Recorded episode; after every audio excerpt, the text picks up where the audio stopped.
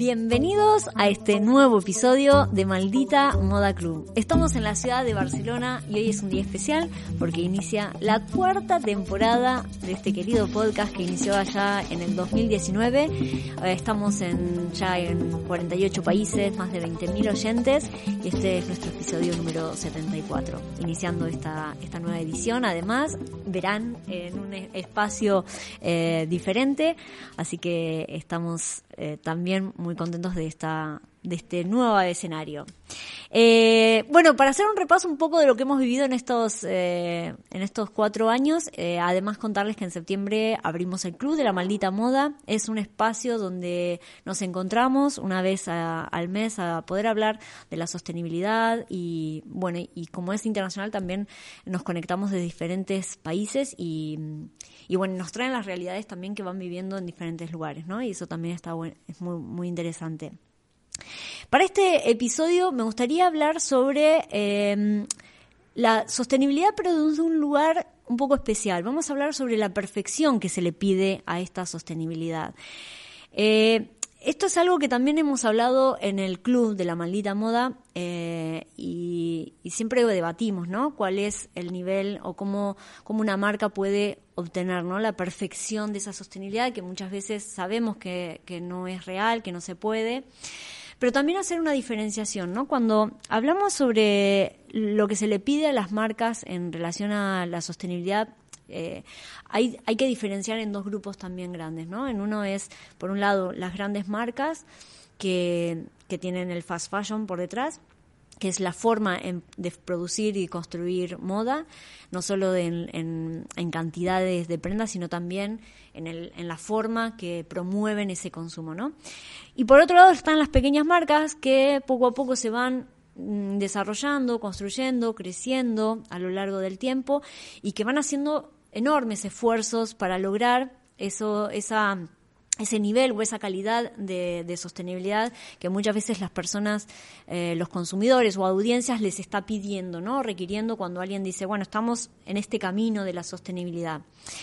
Eh, y para esto también es importante, ¿no? Posicionarnos en qué es lo que estamos evaluando. Me voy a referir más que nada a las pequeñas empresas y a aquellos emprendedores que, que nos escuchan y que realmente están haciendo el cambio y el desarrollo de una marca sostenible. Y, esto lo hemos comentado en otros episodios, ¿no? De que hay tres puntos importantes que tiene la sostenibilidad. Por un lado, es el cuidado del medio ambiente. Sabemos que, digamos, la moda es una de las industrias más contaminantes de todas. Eh, por otro lado, es el cuidado de las personas. Y esto nos referimos cuando hablamos del trabajo justo, ¿no? En relación a los talleres. También hablamos del kilómetro cero, ¿no? De poder eh, poder elegir talleres que estén en cercanías, que podamos visitar y que podamos conocer a quienes están detrás de, la manufactura de nuestros productos. Eh, y también, no solo eso, sino que ya lo hemos hablado ¿no? en el capítulo especial sobre talleres, eh, poder crear una comunicación fluida y que sea una comunicación que también sea mucho más cercana. ¿no? Muchas veces los diseñadores, bueno, y hablamos en esto, ¿no? que los diseñadores a veces nos ponemos en un lugar como de, del saber y, no logramos conectarnos ¿no? con aquellos ellos que nos confeccionan y realmente tenemos, tenemos que aprender mucho de ellos. Entonces, el poder ir, hablar eh, y, poder estar, bueno, en contacto con lo que van haciendo día a día, también vamos sabiendo cuáles son los tiempos de producción, ¿no? Y esto también es importante por lo que sabemos que en los talleres se trabajan muchísimas horas, son trabajos muy rutinarios y eso, la verdad que la persona, eh, bueno, es muy cansador, ¿no? Entonces, eh, el, el tema de poder elegir talleres, eh, bueno, y además que podamos eh, no cambiar como un poco la perspectiva de, a, qué, economía estamos colaborando, ¿no? Y el tercer punto tiene que ver con el crecimiento económico para todos, ¿no? Y es un poco asociado a esto, es decir, la cadena productiva de la moda es muy larga, sabemos que inicia desde una agricultura termina con el, la parte de, venta de ese producto, pero no solo ahí, sino además, bueno, está todo el tema de, de, qué se hace con esas prendas.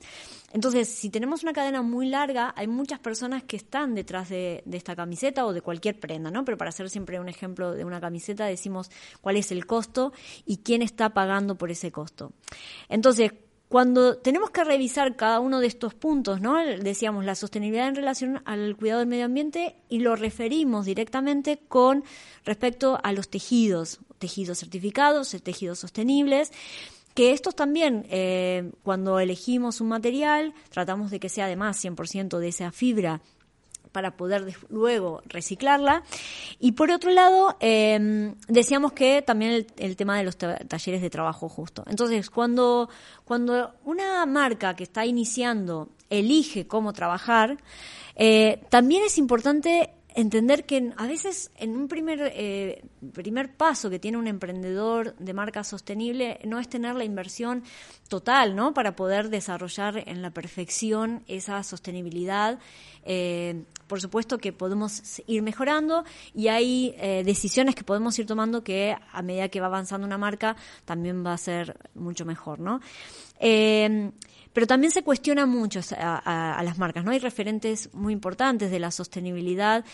Eh, que bueno, claro, ponen la vara muy alta en relación a qué es lo que debería cumplir, cumplir esa marca que está iniciando, que está queriendo hacer las cosas bien, siempre comparada con una marca de fast fashion que obviamente están ingresando en la sostenibilidad, pero como lo hemos dicho, no es muy difícil que una marca que hace millones y millones de productos en cada temporada pueda ser sostenible, porque por supuesto que es básicamente por la cantidad de producción que realiza, no solo eso, sino además las marcas de fast fashion no solo generan muchísima cantidad de colecciones, eh, muchísimas colecciones por temporada, sino que además promueven ese cambio constante de prendas.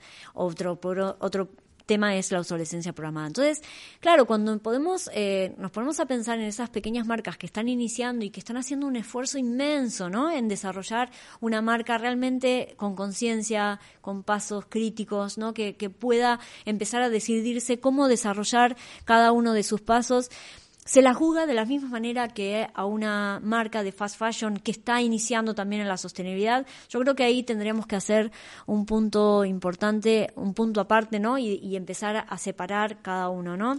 Piensen que cuando una marca se crea o un emprendedor está desarrollando un proyecto, también tiene que pensar en ese punto de equilibrio, ¿no? De, de, tiene una inversión inicial, va a elegir, ¿no? Tal vez, bueno, kilómetro cero o talleres eh, de trabajo justo, eh, tejidos sostenibles eh, que tengan o, alguno de certificación, pero por ahí no puede comprar toda la cantidad de tejidos que estaría dispuesto, sería como ¿no? la, la, panacea, decir, bueno, todos los tejidos son 100% certificados, em, tienen, digamos, una, em, bueno, un cuidado sobre esas fibras que se han eh, recogido y se han desarrollado tejidos, ¿no? Entonces, claro, por ahí no podemos tener todo, pero sí, sí vamos decidiendo apenas, ¿no? Decir, bueno, tenemos los, los, este, los talleres, luego tenemos los tejidos y vamos generando a través de la comunicación, eh, bueno, transparencia, ¿no? En todo lo que hacemos, desarrollamos con conciencia. Muchas marcas pequeñas también están desarrollando la,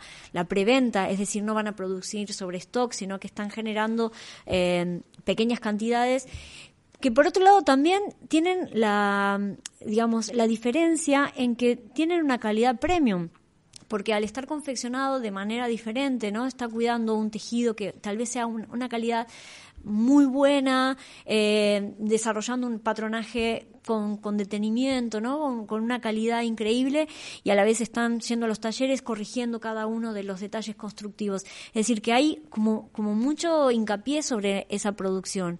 Entonces, yo creo que en ese punto tenemos que hacer una diferenciación cuando evaluamos ¿no? una marca eh, que está iniciando, que está haciendo un montón de esfuerzos y además siempre lo que decimos, ¿no? Es necesario crear muchísimas más marcas para el mercado. O sea, lo que hemos comentado, ¿no? Es decir, eh, a diferencia de la alimentación, ¿no? Cada vez que hubo mayor cantidad de propuestas, la gente empezaba a poder tener mayor cantidad de opciones para poder elegir. Entonces, en la ropa necesitamos tener esa misma opción. Cuantas más cantidades de propuestas haya en el mercado, vamos a tener bueno, no solo mayor opciones, sino que también va a haber un desarrollo diferente en eh, relación a, al bueno, a, a, la producción en general, porque puede haber una diferenciación respecto a a los tejidos, ¿no? Que si el productor que está haciendo eh, productos sostenibles, tejidos sostenibles, está teniendo mayor demanda, bueno, por lo tanto va a poder generar mayor cantidad de, de volumen en ese sentido, porque tiene ya a dónde colocar todo esa, ese producto, ¿no?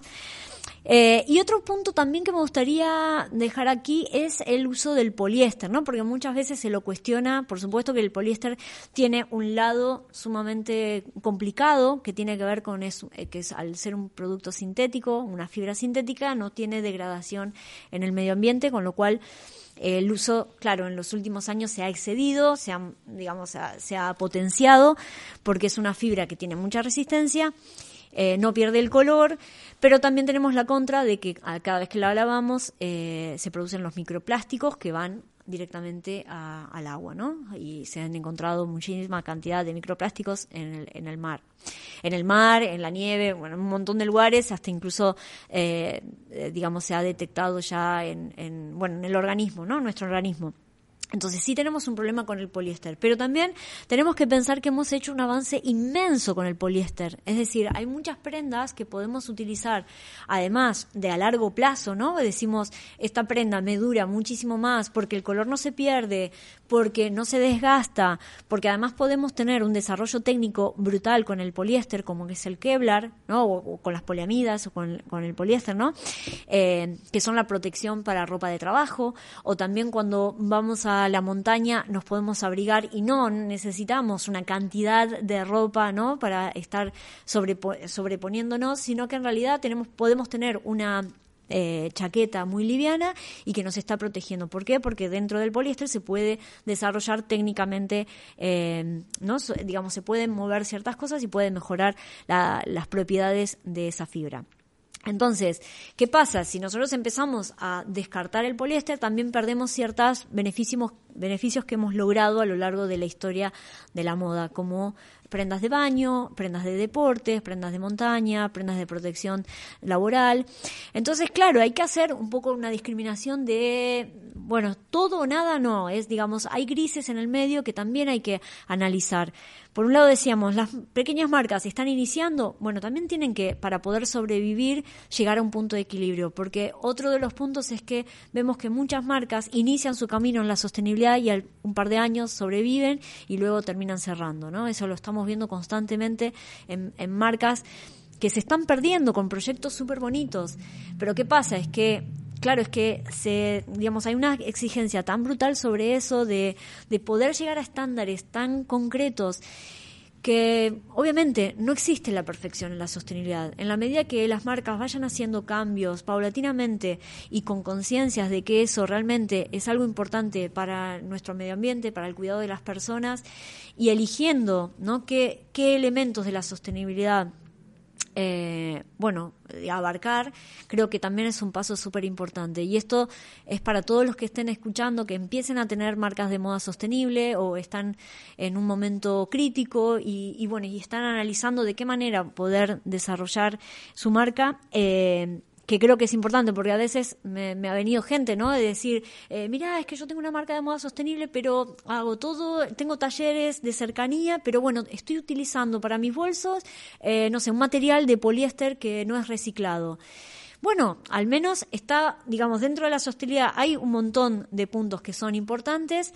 El material que es para una mochila Tampoco se va a lavar demasiado, es decir, eh, tenemos que analizar también ¿no? que hay productos que no necesariamente tenemos que hacer un lavado eh, demasiado seguido, con lo cual no hay desprendimientos de microplásticos, pero sí es un producto que es de obsolescencia programada, o sea que no tiene obsolescencia programada, es decir, es a largo plazo un, digamos, un material que sobrevive. Eh, puedes tener una mochila, puedes tener un bolso que lo tenés durante 20 años y está impecable. Por ahí hay que volverlo a coser, ¿no? O también eh, otro de los puntos es que eh, que bueno, que además es resistente al agua, es decir, también necesitamos cosas que sean ¿no? impermeables y eso también es un punto que nos da el poliéster. Ahora se están trabajando sobre recubrimientos y demás y se está estudiando muchísimo las posibilidades de poder reemplazar el poliéster, pero bueno, también eh, es importante analizarlo, ¿no? Eh, bueno, más que nada eso, como para hacer un resumen de, de lo que significa la sostenibilidad, porque a veces pensamos eh, de qué manera no evaluamos marcas que están en el mercado, que están creciendo y, no hablamos de las grandes marcas que sí tienen grandes recursos para hacer todo este desarrollo o este cambio de paradigma que tiene la industria de la moda, pero sí estamos hablando de, aquellos eh, proyectos que necesitan llegar a este punto de equilibrio, que cualquier proyecto es necesario porque es un modelo de negocio y también tiene que ser un negocio sostenible a largo plazo, con lo cual, digamos, tiene que haber cosas que se puedan evaluar. Entonces, eh, digamos, si la marca mm, que está arrancando ya está eligiendo un montón de puntos y está planteando en la comunicación que va a seguir mejorando, bueno, creo que eso es un buen punto para poder analizar y, y bueno, y obviamente que la sostenibilidad es algo que no hay marcha atrás, que la moda tiene un solo camino, porque no hay otra forma de evaluarla, pero, pero sí aquellas empresas o pequeños proyectos que empiecen sus pasos, sepan que se puede ir mejorando a medida que va avanzando y, que, y que hacer algo siempre es mejor que nada, ¿no? Así que bueno, muchas gracias por haber escuchado este episodio de Maldita Moda Club y acompañarnos en este cambio tan importante para esta industria. Muchas gracias y nos vemos en la próxima edición. Gracias.